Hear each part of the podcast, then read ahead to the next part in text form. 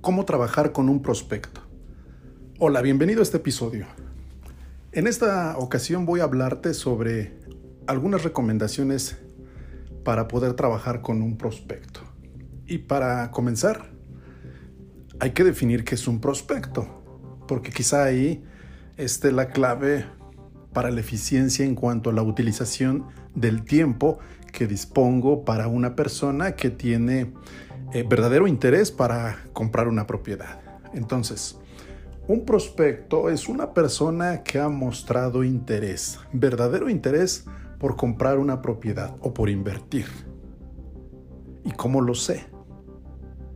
Esta persona no es la que le da clic a mi post en Instagram y me pregunta cuánto o me dice en dónde o más info. Porque muchas personas en, estas redes sociales de Facebook, de Instagram, me escriben y dicen, más información, eh, quiero saber sobre este o el otro proyecto. Y cuando les dices, agendemos una conversación, eh, ya no responden. O cuando les dices, pásame con tu WhatsApp y con gusto te envío la información. Eh, te dicen, envíamela por este medio. O, o te dejan de responder. Entonces esas personas pues obviamente no tienen pues primero un interés serio, real. Y segunda pues este realmente no hay ninguna certeza para invertir tiempo en ese tipo de curiosos, yo le llamo, eh, que quieren solamente, este, pues, saber algo de lo que les llamó la atención, punto, ¿no? Entonces, ese tipo de, preguntas, pues hay que desecharlas, no hay que ni siquiera ocupar el tiempo para responderlas.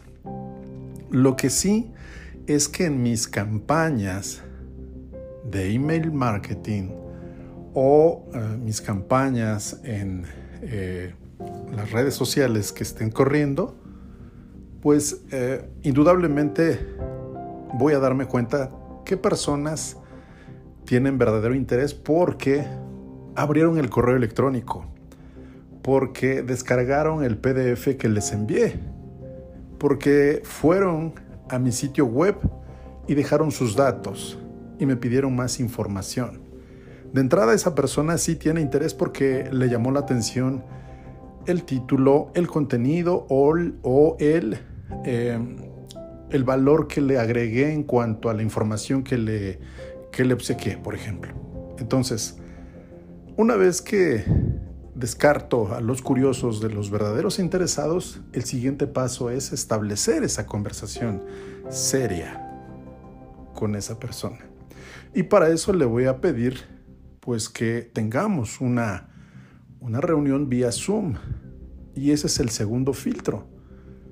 A veces las personas, eh, cuando les hablas de una conversación por Zoom, que pongan su cámara y que dispongan en su agenda esos 30 minutos, esos 40 minutos en donde vamos a conversar respecto al proyecto que tienen aparente interés de conocer, eh, si comienzan a ponerte eh, pretextos de es que voy manejando, es que no tengo tiempo, es que mi cámara se descompuso, mejor en otro día, en otra ocasión, entonces no es una persona realmente interesada. Y lo que hay que hacer es desecharla, así de simple. Entonces, suponiendo que ya pasamos el paso 1 y el paso 2, y esta persona sí tiene interés, entonces eh, me envías un número de WhatsApp, acordamos la fecha, la hora, para enlazarnos por Zoom y yo poderle presentar esa información. Entonces, para esa fecha, en esa reunión por Zoom, lo que voy a hacer es, eh, bueno, primero pues darle la bienvenida, presentarme, eh, decirle dos o tres comentarios de cortesía, hacerle algunas preguntas eh, de rutina como en qué lugar del país o en qué país se encuentra, cuál es su actividad, cómo va con su trabajo, en fin, buscar ser empático para generar confianza. Es decir, esta parte es el rapport que se le llama para romper el hielo y comenzar a tener esta conversación. Hay cinco preguntas básicas y son las que te voy a compartir en este momento para que las puedas aplicar en esta conversación seria de negocios, de inversiones que vas a tener como agente inmobiliario. Y la primera pregunta es, ¿qué quiere? Indudablemente quizá digas, bueno, pues es evidente, pues quiere información, quiere saber del proyecto, sí, pero hay que preguntarlo. No hay que dar por hecho, no hay que suponer, hay que preguntar. Entonces, ¿qué quiere? Es la primera pregunta. La segunda es, ¿dónde lo quiere? ¿Cómo dónde lo quiere? Pues sí, sí, sí, ¿dónde? Es decir, quizá la información que vio en tu campaña o la información que le enviaste por correo no es justamente lo que está buscando. Quizá eh, requiera en ese mismo estado, por ejemplo, si estamos hablando de Quintana Roo y le llegó una información de Tulum, es el mismo estado, pero lo que busca es Cancún. Es el mismo estado, es el mismo país, pero no es la misma zona. ¿Me explico? Entonces hay que preguntar dónde lo quiere. Tercera pregunta, ¿cuál es su presupuesto? Y ahí quizá para algunos agentes inmobiliarios es incómodo. Eh, ay, ¿cómo le voy a preguntar? Pues va a decir que le estoy eh, diciendo si tiene o no tiene el dinero, el recurso, si la va a poder pagar o no. Puedo generar eh, una incomodidad y ahí se termina todo. Hay que preguntarlo.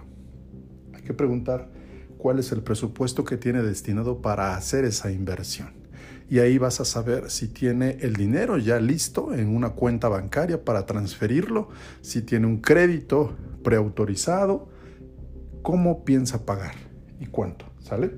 Entonces la cuarta pregunta es, ¿para cuándo lo quiere? Esta, pregunta es fundamental, porque ahí te vas a dar cuenta si está en su plan generar esta inversión en en un plazo mediano. Y un plazo mediano puede ser de uno a tres meses máximo. Si esta persona te dice, no, mira, pues yo lo que estoy eh, este, ahorita planeando es vender eh, aquí mi propiedad, mi departamento, y eh, en cuanto lo venda, pues ya podré buscar otra opción para poder invertir y pues me llamó la atención lo que, lo que tú estás promoviendo y la verdad que sería como en unos cuatro o seis meses. Ahí terminaría la intervención de una manera amable, cordial, dejar la puerta abierta y decirle que en próximos eh, meses tú lo buscarás para saber cómo le ha ido con eh, la venta de su, propiedad. Realmente una persona que quiere invertir en, cuatro o seis meses no es un prospecto.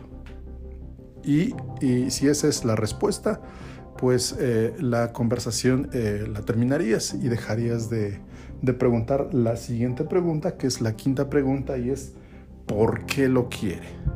Y quizá mm, nuevamente me, eh, me digas, oye, pero pues son preguntas muy lógicas, muy evidentes. Pues lo quiere pues porque le gustó, porque le llamó la atención, porque es lo que ha estado buscando. Sí, pero siempre recuerda, no supongas. Pregunta. Entonces esta, esta pregunta también es importante porque va a permitirte saber la motivación ¿Qué es lo que lo está llevando a tomar esa decisión? Quizá porque se va a cambiar de lugar de residencia y va a dejar el lugar en donde vive, en ese mismo país, pero migra a otra ciudad. Quizá es por un tema personal, algún deceso, algún divorcio, alguna cuestión personal, familiar, quizá laboral, ¿no? Obtuvo una una oportunidad de trabajo en una empresa, en una transnacional y se tiene que eh, trasladar a ese lugar y entonces eh, tiene un plazo determinado. Es decir, todo esto es importante que tú lo, lo sepas para que puedas comenzar a trabajar con ese prospecto. Así que estas cinco preguntas son fundamentales que se apliquen en ese, en ese primer acercamiento, en esa primera llamada. Simplemente no se va a hablar de otra cosa más que de estos cinco puntos, cinco preguntas fundamentales. Y ahí terminaría la conversación, agendando, muy importante, una siguiente conversación en los próximos 24, 48 horas, no más.